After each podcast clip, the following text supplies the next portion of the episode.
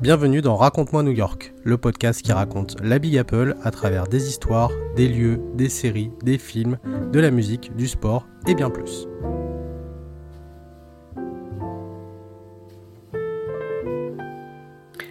Bonjour à toutes et à tous, bienvenue dans Raconte-moi New York épisode 7. Euh, un épisode où cette fois il n'y a pas d'invité, euh, mais où on va euh, parler notamment d'histoire et donc j'y reviens tout de suite après. vous écoutez ce podcast sur toutes les plateformes de streaming, sur Deezer, sur Encore, sur Amazon, sur Spotify et bien plus, et bien sûr sur Apple Podcast. merci d'ailleurs pour les personnes qui ont noté qui ont laissé des commentaires. Et donc du coup, j'allais y venir. Si vous êtes sur Apple Podcast, n'hésitez pas à commenter et à laisser une note. voilà, c'est effectivement très important pour nous. Et d'ailleurs, si vous êtes sur une autre application qui permet d'ailleurs de noter, de, de laisser des commentaires, et eh ben n'hésitez pas. Voilà, je, voilà, je sais pas exactement sur d'autres sur d'autres plateformes c'est le cas, mais voilà, en tout cas sur Apple Podcast, ça reste effectivement très important pour nous. Euh, vous pouvez également nous rejoindre sur nos réseaux sociaux, sur le Facebook, sur le Twitter et bien sûr sur le compte euh, Instagram. Euh, et d'ailleurs sur le compte Instagram, vous avez le lien qui vous permet du coup eh ben, d'accéder à tous les autres liens d'écoute du podcast. donc n'hésitez pas à vous abonner pour vous tenir au courant. Puis n'hésitez pas également si vous avez des messages à nous faire parvenir, si vous avez envie de participer, si vous avez des idées également, eh ben voilà vous êtes bien sûr les bienvenus. Euh, comme d'habitude, maintenant je suis avec Fabien. Salut Fabien. Salut Jean-Martial, bonsoir à tous. Euh, alors, Fabien, euh, du coup, qui a bien travaillé, puisque c'est surtout lui qui va parler sur ce podcast. parce que comme on l'avait, comme on l'avait dit, Fabien est un passionné d'histoire et donc notamment un passionné d'histoire de New York. Et donc, euh, nous allons euh, évoquer vraiment les tout, tout, tout débuts euh, de l'aventure new-yorkaise, puisque nous allons évoquer la période néerlandaise, donc qui effectivement correspond au tout début vraiment de New York, de sa naissance. Et donc, ça va être assez passionnant, puisque bah, de suivre un peu le, le début d'une telle ville et de ce que c'est devenu aujourd'hui, forcément, ça va être, ça va être super intéressant. Euh, comme d'habitude, on démarre en se laissant transporter à New York. Ça ne sera pas un son d'époque, bien évidemment, mais en tout cas, on se laisse transporter dans l'ambiance new-yorkaise.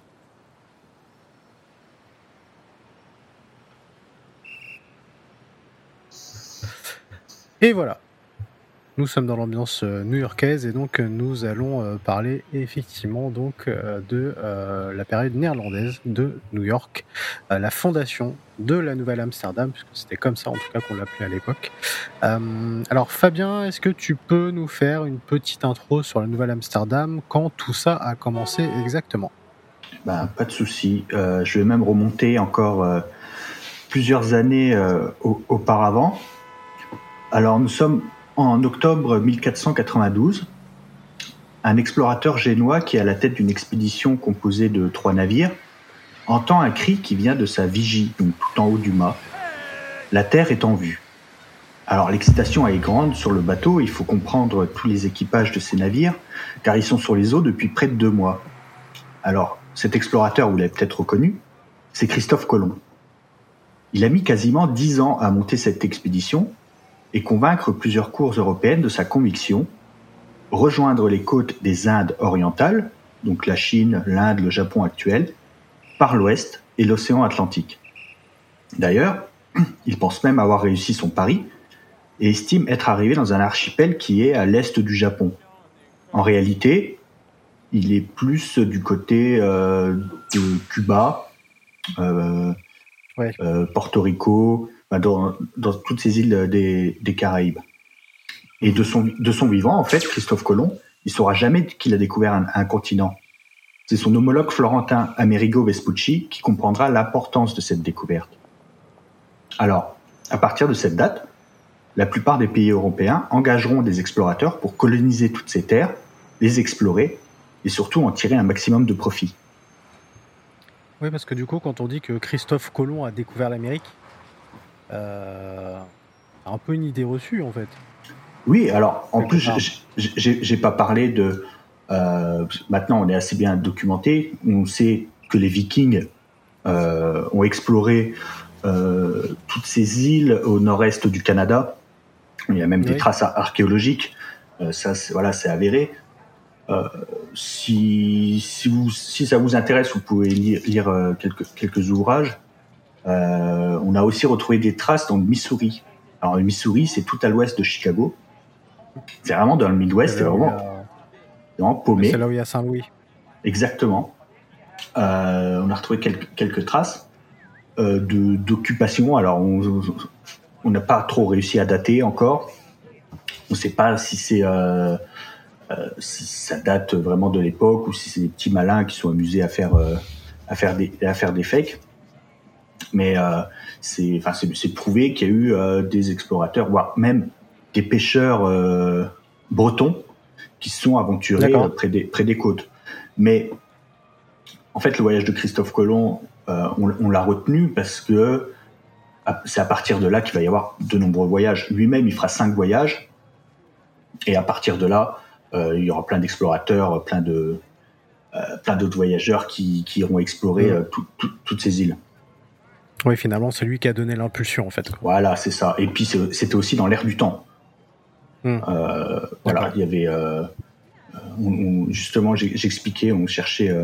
je, l'expliquerai après. D'accord. On cherchait. voilà. On va, on va reprendre. D'accord, ça marche. Ah, en fait, on. Je vais pas tout dévoiler tout de suite. Non, non, t'as raison, t'as raison. Euh, alors, on, va commencer du coup à rentrer un peu dans le vif du sujet et euh, par l'exploration du coup de, l'Amérique du Nord. Ouais, c'est ça. Donc là, euh, les, différents explorateurs, ils ont désormais compris que cette terre, c'est un nouveau monde. Alors, les Espagnols et les Portugais, eux, sont occupés à piller et coloniser le sud du continent. Mais d'autres pays, ils ont gardé en tête de trouver cette route pour les Indes orientales. Alors, comme, je disais, cette route, je disais que c'était dans l'air du temps. En fait, cette route, elle permettrait de relier directement la Chine par la mer, parce que à l'époque, on passait ou par le cap de Bonne-Espérance au niveau de l'Afrique du Sud. C'était un endroit très dangereux et c'était vraiment très très long. Ou alors, on passait par la terre et enfin par les terres et par les terres, il y avait beaucoup d'intermédiaires, il fallait payer beaucoup de taxes. Il y avait énormément de pays, il y avait souvent des guerres, c'était très compliqué, la fameuse route de la soie qui est très très longue. On traversait des déserts, des chaînes de montagnes. Donc en fait, ça aurait été euh, un gain de temps et euh, un gain d'argent en fait de trouver une route directe en partant vers l'ouest et arriver directement euh, en, Inde. Alors la, France dans tout ça, elle compte bien participer et tirer son épingle de, ce nouveau jeu en fait. Et en 1523, donc le roi de France, c'est François Ier, il finança une en partie une expédition pour trouver cette fameuse route du Nord-Ouest. Et c'est l'explorateur florentin Giovanni di Verrazzano qui sera à la tête de cette expédition. En mars 1524, après une traversée toujours de deux mois, il atteint les côtes est des actuels États-Unis, au niveau de la Caroline du Nord. Alors de là, il remonte un peu vers le nord et il longe les côtes et il explore toutes les baies qu'il y a il y a la baie de Chesapeake, c'est à peu près euh, au niveau de l'actuel Washington. C'est l'embouchure du fleuve Potomac. Il y a la baie du Delaware, encore un petit peu plus au nord. C'est environ euh, l'actuelle Philadelphie, Wilmington. Et ça, c'est l'embouchure de la rivière Delaware. Et enfin, la baie de New York. Alors, Verrazzano, il explore pas plus loin la baie. Il la renomme Nouvelle-Angoulême, la Nouvelle-Angoulême, en l'honneur du roi François Ier, comte d'Angoulême. Et donc là, le site de l'actuel New York, il est découvert et la France revendique tout de suite sa propriété. Alors Verrazzano en rentrant, euh, pour lui c'est un semi-échec parce qu'il n'a pas trouvé la route du Nord-Ouest, mais il comprend qu'il a en face de lui un continent énorme parce qu'il a exploré plus de 2000 km de côte. Et dès son retour, il demande au roi d'y retourner parce qu'il veut explorer toutes les baies qu'il a, qu'il a trouvées, mais celui-ci il refuse parce qu'en fait, en Europe, il y a des guerres, et les caisses de l'État, elles sont vides.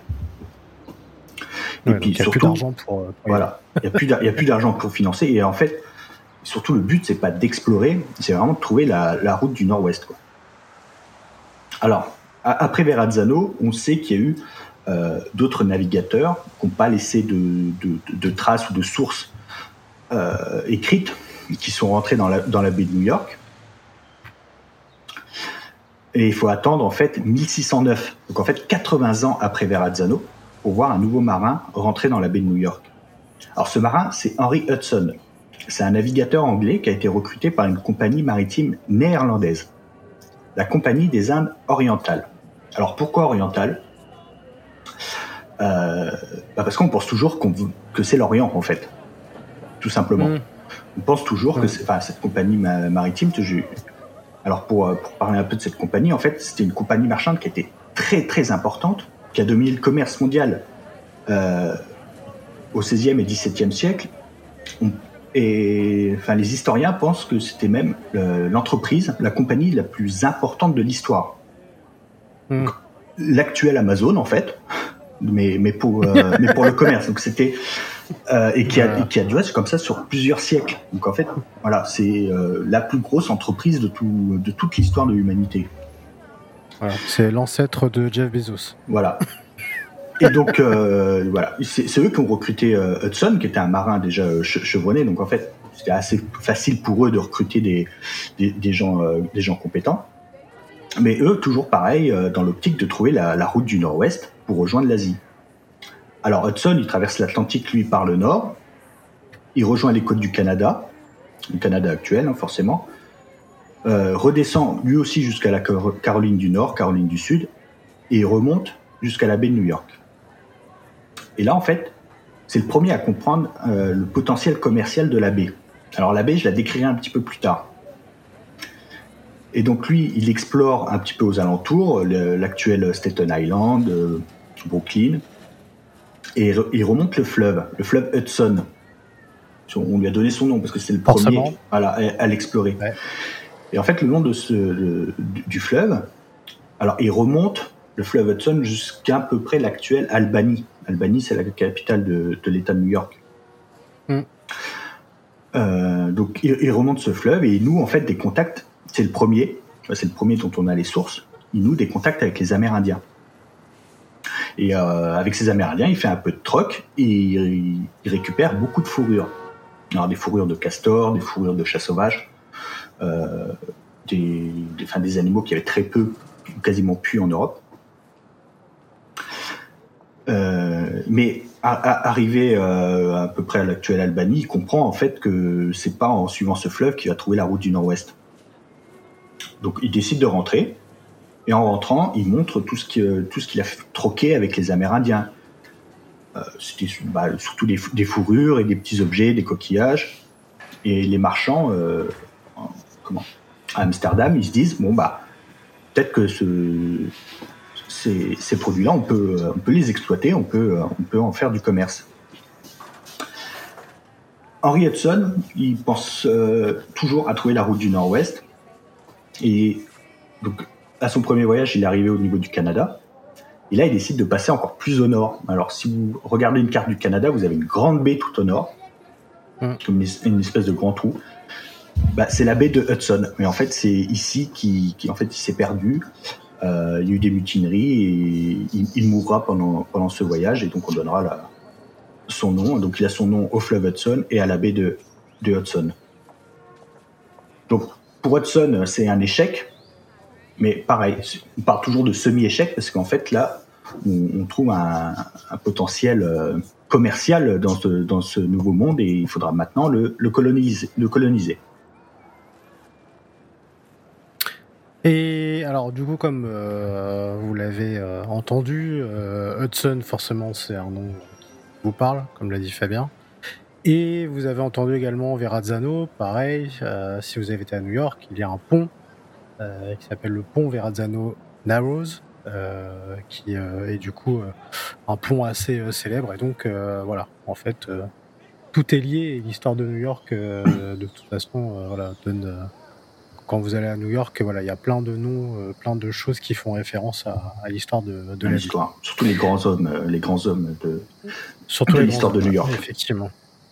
Euh, alors, comment s'est passé un peu l'installation et euh, la création de la Nouvelle-Amsterdam Parce qu'à l'époque, c'était encore comme ça, effectivement, qu'on l'appelait. Euh, la Nouvelle-Amsterdam, en référence, bien sûr, à Amsterdam. Et d'ailleurs, pour la pour la petite histoire, vous avez une ville à côté d'Amsterdam, donc je parle vraiment des Pays-Bas, hein, qui s'appelle Haarlem notamment. Pareil, voilà, tout est un peu lié aussi, puisque voilà, c'est assez, c'est assez prédominant. alors du coup, comment s'est passée un peu l'installation, la création de cette nouvelle Amsterdam? Alors, alors qui, est le premier qui a posé le, pied à Manhattan? Alors c'est assez difficile à dire. Euh, en revanche, on sait qu'il y a euh, diverses tribus amérindiennes qui occupaient déjà le terrain, ainsi que tous les alentours, euh, que ce soit Staten Island, Brooklyn, le Bronx ou le New Jersey. Alors pour la plupart, ce sont des Indiens algonquins, mohicans, les célèbres mohicans, ou les Indiens Lenape. Alors, à partir de là, il y a une ruée vers les terres boisées, les riches en fourrure, qui provoque un peu le chaos sur le, sur le fleuve Hudson. Parce qu'il faut s'imaginer euh, à l'époque, alors, petite euh, parenthèse, si euh, vous avez déjà pris l'ascenseur pour monter en haut du, du One World Trade Center, vous avez des écrans et en fait qui vous reconstituent un peu à quoi ressemblait l'île de Manhattan à l'époque et en fait c'était des forêts quoi. Tout tout tout était couvert de forêts. Donc c'est pour ça en fait que c'était des terres très riches en, avec beaucoup d'animaux sauvages en fait, avec beaucoup, de fourrure. Hmm. Et ça, euh, pareil, il faut se mettre à l'idée qu'à l'époque, en Europe, il n'y a quasiment plus de forêt. Il y, en avait moins qu'actuellement. Parce qu'on utilisait le bois pour euh, bah, construire des bateaux, pour se chauffer, construire des maisons. Euh, c'était vraiment une matière. c'était un peu le charbon, le charbon de l'époque, on l'utilisait pour se chauffer. Hmm. Voilà, c'était. donc, arriver dans une terre comme ça où il y a des forêts sur quasiment 100% des terres, c'est euh, c'est un renouveau de ressources quoi. Voilà, c'est ça. Donc en fait, il y a, mm. donc comme je disais, il y, a, une ruée, donc il y a plein de bateaux qui qui arrivent, ça part, ça part un petit peu dans tous les sens. Donc en fait, les Néerlandais, ils créent la Compagnie des Indes occidentales ce coup-ci. Parce que mm. là, ils comprennent que c'est un nouveau continent, euh, ça n'a plus rien à voir avec, euh, avec, les Indes. donc cette compagnie, en fait, c'est pour réguler le commerce et créer des comptoirs commerciaux permanents pour hmm. pouvoir avoir le monopole, en fait. Et donc les premiers colons officiels, ils arrivent en 1624. Alors c'est l'année qui est retenue pour la fondation de la Nouvelle-Amsterdam, 1624. Et ces colons, ils sont pas tous néerlandais, mais ils sont en grande partie wallons. Ce sera très important pour, euh, pour, pour la suite. En fait, ce sont des, c'est des, c'est des protestants qui, qui fuient l'Europe. Alors, à l'arrivée, ils s'installent pas tous au même endroit, mais en fait, ils se dispersent tout autour. Il y en a qui vont jusque dans le Connecticut, il y en a qui vont jusque dans le Delaware. Donc, euh, personne ne s'installe, euh, ne s'installe ensemble. Et donc, c'est l'année suivante. Pareil, il y a d'autres colons qui arrivent avec un ingénieur. Et lui, en fait, il est chargé de bâtir un fort. Alors, le fort, euh, à l'époque, c'était pour se défendre. Ça permettait de faire rentrer toute la population dans le fort, mais aussi ça servait de dépôt de munitions, d'hôpital, de, mairie. Euh, c'était mm. vraiment le, lieu de vie, quoi. C'était là où on regroupait bah, toutes, les, toutes les administrations. Et donc ce fort, il doit être construit à la pointe de l'île de Manhattan. Alors il établit aussi les premiers plans d'urbanisme. bon, c'était tout petit, on peut peut parler un petit peu euh, d'urbanisme. Euh, parce que pour l'instant, tout le monde il construit un peu sa, maison de façon chaotique, euh, un peu comme ils veulent. Et il décide aussi de créer un axe de communication nord-sud. Alors, il va, pour créer cet axe de communication, il va suivre un chemin qui est tracé par les Indiens Lenape. Et donc, cet axe de communication, il, il nommera l'avenue large. En néerlandais, avenue large, ça se dit Bredeweg, et ça donnera son nom en fait à l'actuel Broadway. Et si vous regardez bien, Broadway, c'est la seule euh, rue de New York, avenue, qui ne suit pas un axe euh, droit. Voilà, elle part un petit peu. On peut très bien s'imaginer un petit chemin comme ça qui remonte euh, tout le long de, de l'île de, Manhattan. Oui, ça ne suit pas le quadrillage euh, bien connu de, New York. Elle part un peu, euh, voilà, elle part euh, un peu en diagonale comme ça. Un peu de biais. Ouais. donc en plus de ce travail d'urbanisation, donc ils construisent ce, fort et en fait l'idée très importante, c'est maintenant on débarque tous les colons au même endroit et tous les colons s'installent tout, au sud de l'île de Manhattan, parce que c'est un lieu qui est désormais sûr et, qui sera facile à défendre. Alors, je vous ai dit tout à l'heure que je, j'essaierai, je vais essayer de décrire la baie. Euh, alors, si vous la visualisez là maintenant, c'est très bien. Sinon, n'hésitez pas à regarder une petite photo aérienne ou euh, satellite. Donc, la pointe sud de Manhattan, elle va permettre de surveiller la navigation entre deux rivières. Donc vous avez le fleuve Hudson à l'ouest et l'actuel East River à l'est. Donc le fort et les premières habitations, donc elles se font au centre de cette patte. En fait, c'est une patte d'oie. Et euh, donc ça, ça va se trouver tout au fond de la baie. Alors la, baie, elle est quand même énorme. Elle a même deux entrées. Donc une première entrée assez large, donc qui donne sur la mer, et la deuxième entrée, on en parlait tout à l'heure, c'est au niveau de l'actuel pont Verrazzano.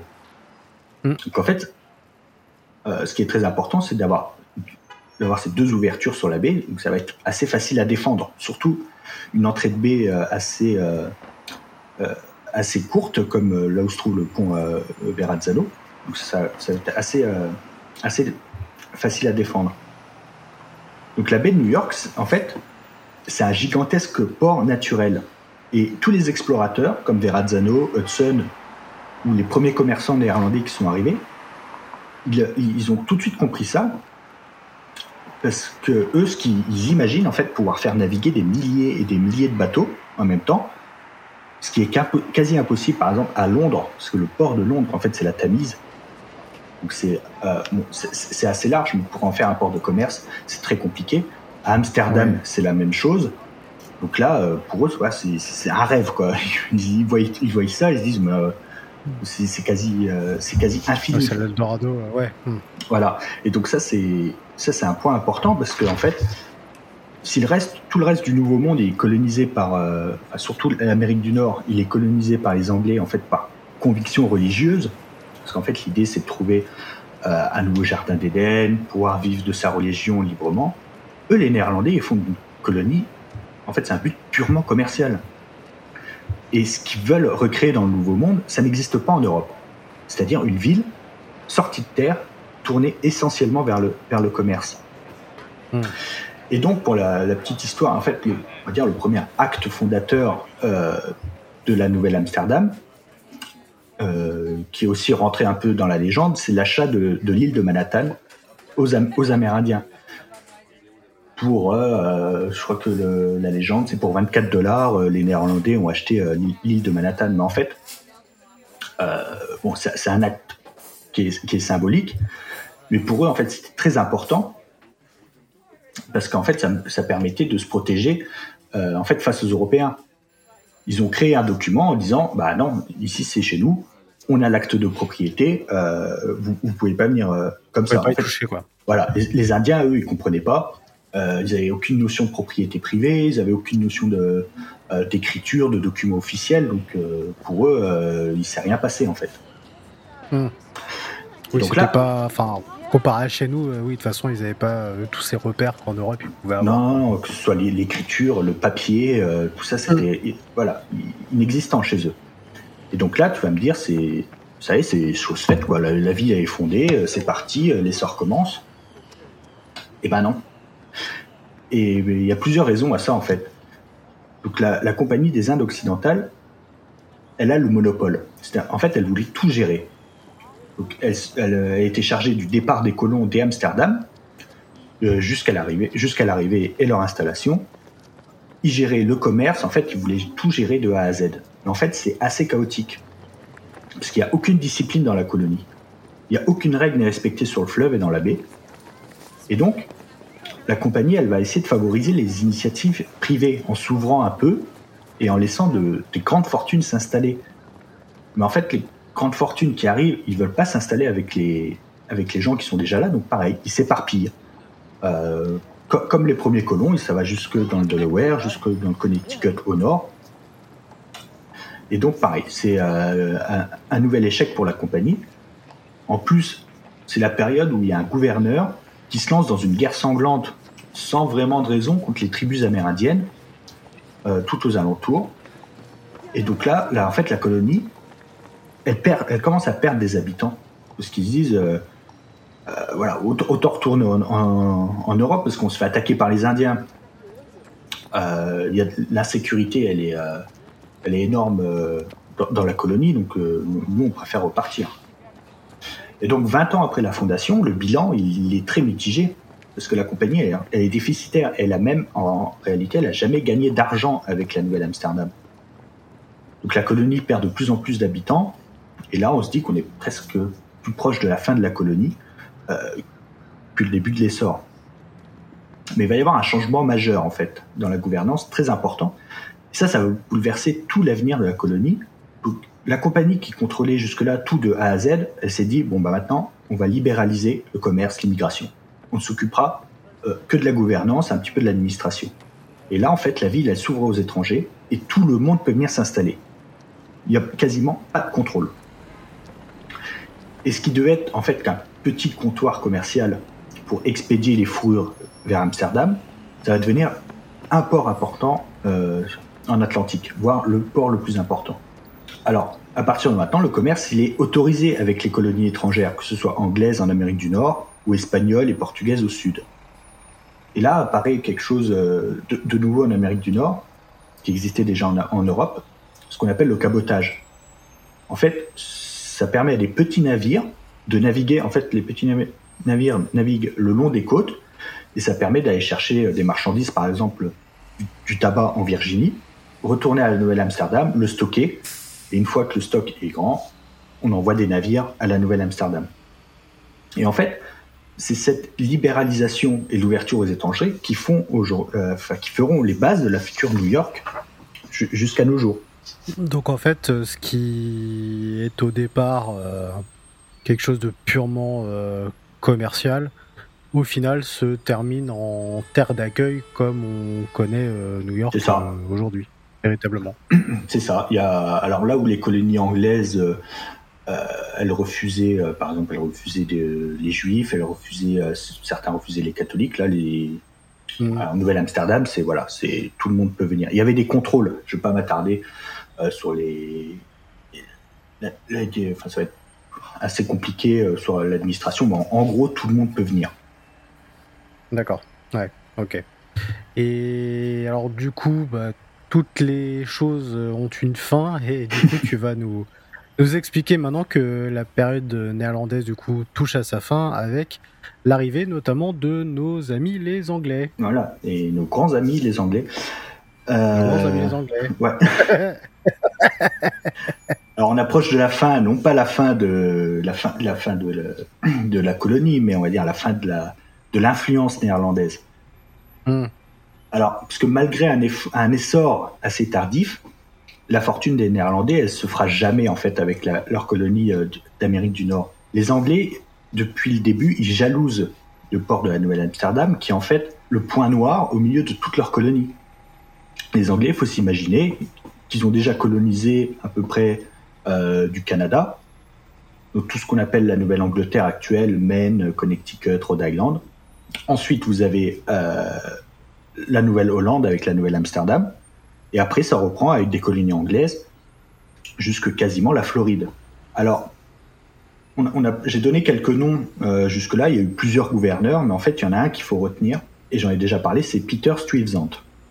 Alors, Peter Stuyvesant, c'est un homme de confiance de la Compagnie des Indes, que ce soit la Compagnie des Indes orientale ou occidentale, parce qu'il a géré beaucoup de colonies, euh, surtout dans les Caraïbes et il les a développés et défendus.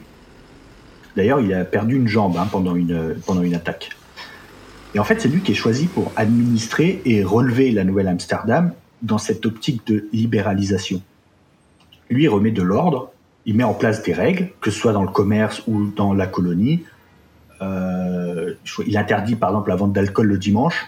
Il essaie de donner vraiment un minimum de règles pour que euh, les gens puissent vivre euh, normalement euh, dans, cette colonie. Et en fait, ça, ça lui vaudra un peu quelques frictions avec ses supérieurs, parce que Amsterdam, eux, ils veulent une libéralisation à, 100%. Mais en fait, lui, il comprend que la colonie est tellement éloignée d'Amsterdam qu'il voit quand même avoir un minimum de règles. Et donc là, la colonie, elle est maintenant stable. Elle compte environ 1500 habitants. Alors, pour vous donner un ordre d'idée, vers cette même année de 1660, euh, Paris, c'est 450 000 habitants et euh, elle s'étend euh, en gros hein, de, de la place de la Concorde à l'ouest à la place de la Bastille et à peu près gare de l'Est au jardin du Luxembourg. Et Londres, pareil, c'est à peu près 450 000 habitants. Donc en fait, les 1500 habitants de la Nouvelle-Amsterdam, ça, ça pèse rien. Oui, ça pèse rien. Voilà. Donc les Anglais, en fait, ils, attendent que la colonie soit stabilisée et qu'elle commence à prendre son essor pour décider de l'annexer, tout simplement. Parce que pour eux, ils sont déjà là, c'est eux qui ont plus de place, donc pour eux, ça leur revient de droit. Et euh, donc cette annexion, je l'avais euh, raconté en anecdote dans l'épisode 2, mais pour rappeler un petit peu les faits, donc en fait le roi d'Angleterre de l'époque, c'est Charles II, et avant même d'annexer la Nouvelle-Amsterdam, il décide de la, de la renommer. Pour lui, c'est New York. Alors, pourquoi New York? Parce que c'est en hommage à son frère Jacques, duc d'York. Donc en 1664, en fait, c'est en août, alors août ou septembre, on n'est pas très sûr euh, sur, le, sur le mois, des navires anglais ils pénètrent dans la baie et donnent un ultimatum.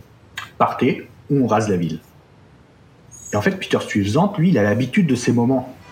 Donc il rassemble toute la population, il, les arme pour, préparer la défense.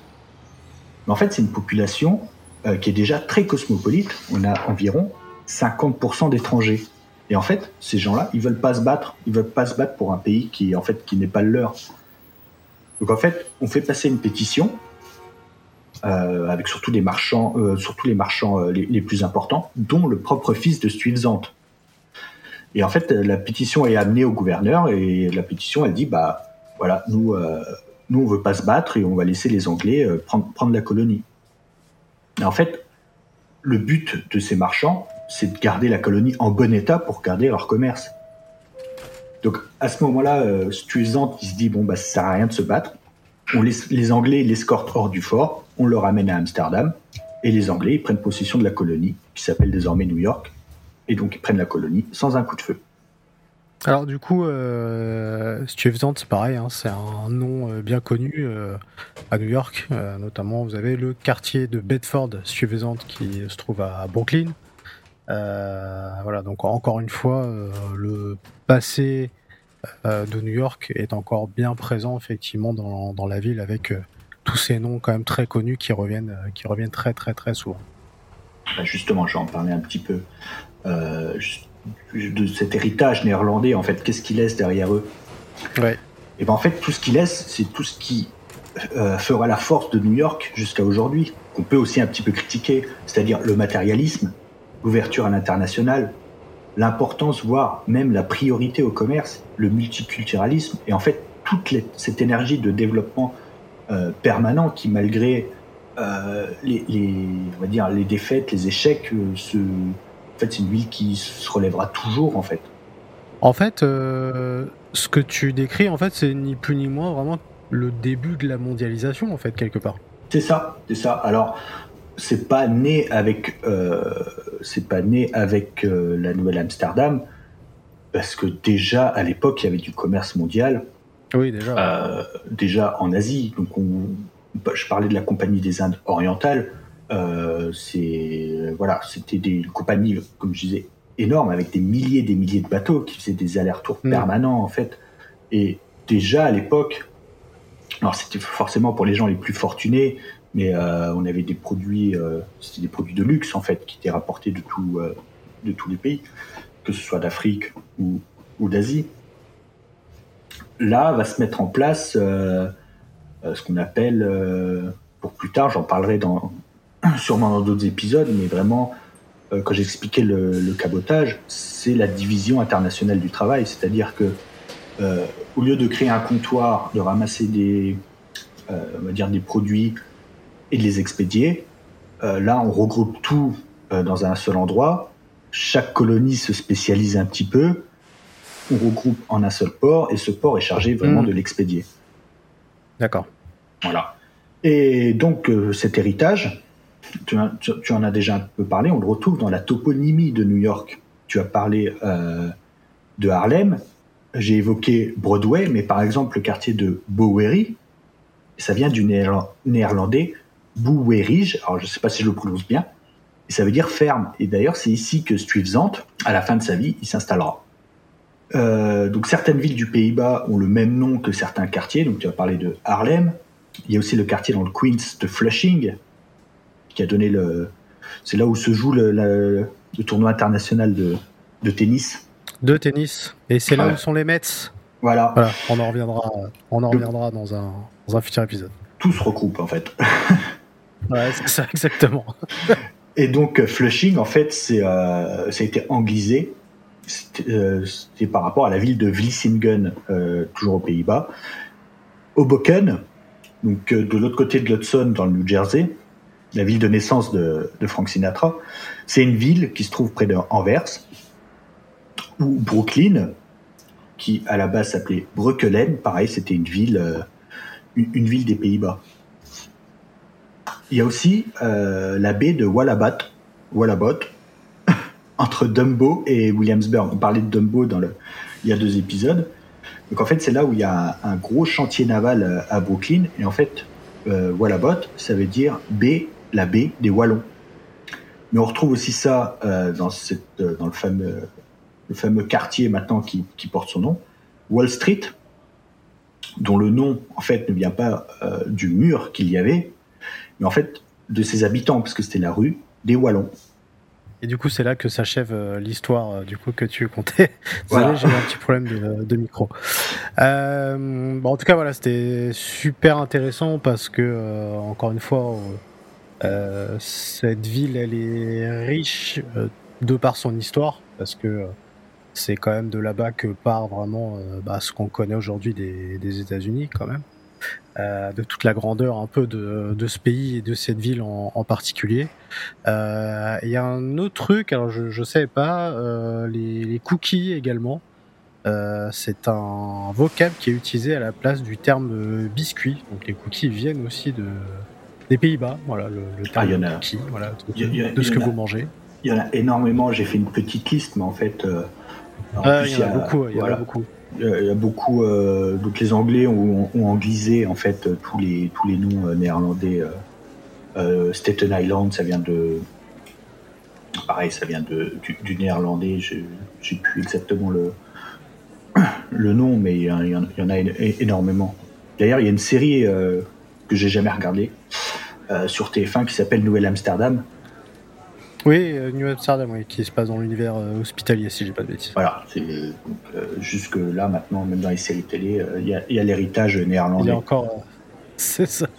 Et j'ai lu, alors j'avais lu une, interview où la personne disait que si on se balade dans Wall Street et qu'on utilise une carte de l'époque, donc une carte de la Nouvelle Amsterdam, eh ben on sera, on sera pas perdu. On peut utiliser exactement la même carte et euh, du coup, on peut très facilement se repérer avec cette carte de l'époque. Alors, quand j'y suis allé, j'ai pas fait l'expérience, euh, mais euh, ça peut être, ça peut être assez, assez drôle à faire. Oui, les rues, enfin la forme des pâtés de maison, tout ça, tout est, tout est quasiment identique, quoi.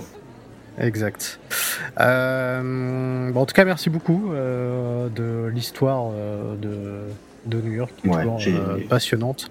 Il y a encore tellement à dire que on n'aura jamais fait le tour. J'espère avoir été, euh, été clair. Alors forcément, ça c'est une première partie. Je pense qu'il y a euh, d'autres parties qui viendront euh, pour raconter un peu toute l'histoire de New York. Mais c'est bien, voilà, on essaye de, de, créer du contenu un peu divers. Exactement. voilà, dans ce, dans ce, podcast, après les, les rencontres et les interviews. Exactement. Tout à fait. Pour un peu varier le contenu. Voilà on se, on se diversifie. euh, bah en tout cas, merci beaucoup, euh, Fabien, pour euh, cette histoire euh, passionnante. quant à nous, eh ben, écoutez, on, se retrouve pour un prochain podcast. si je ne dis pas de bêtises, parce que nous les enregistrons un petit peu en décalé, nous aurons le témoignage de Caro qui a vécu à New York avec euh, sa famille et du coup qui euh, viendra euh, nous en parler donc pour cet épisode 8. sachez également qu'on vous prépare d'autres épisodes, on vous prépare un épisode spécial Noël également puisque on est en pleine période et que je ne suis jamais allé à New York à cette période-là mais C'est en tout cas une période qui doit être vraiment, vraiment, vraiment cool. C'est le rêve de beaucoup de gens de voir New York à Noël. Ouais, ça doit être vraiment, euh, vraiment très très chouette. Euh, ne serait-ce que ce fameux euh, sapin au Rockefeller Center, forcément, avec sa fameuse patinoire. Mais voilà, tout le reste, voilà, ça doit être vraiment très très chouette. On prépare également des épisodes sportifs, donc notamment des épisodes sur le baseball avec bah, les Yankees, les Mets, voilà notamment. donc voilà, encore beaucoup beaucoup beaucoup de choses à explorer. Merci beaucoup Fabien. Je te dis à la prochaine. Merci à toi. prochain podcast. N'oubliez pas du coup, et eh ben, de vous rendre les différentes plateformes d'écoute. Si vous êtes sur Apple Podcast, n'hésitez pas également euh, à noter et à laisser euh, des commentaires. N'hésitez pas également à rejoindre les réseaux sociaux, que ce soit Facebook, Twitter ou Instagram. À très bientôt et puis merci encore une fois d'être fidèle à Raconte-moi New York. Salut. Merci à vous.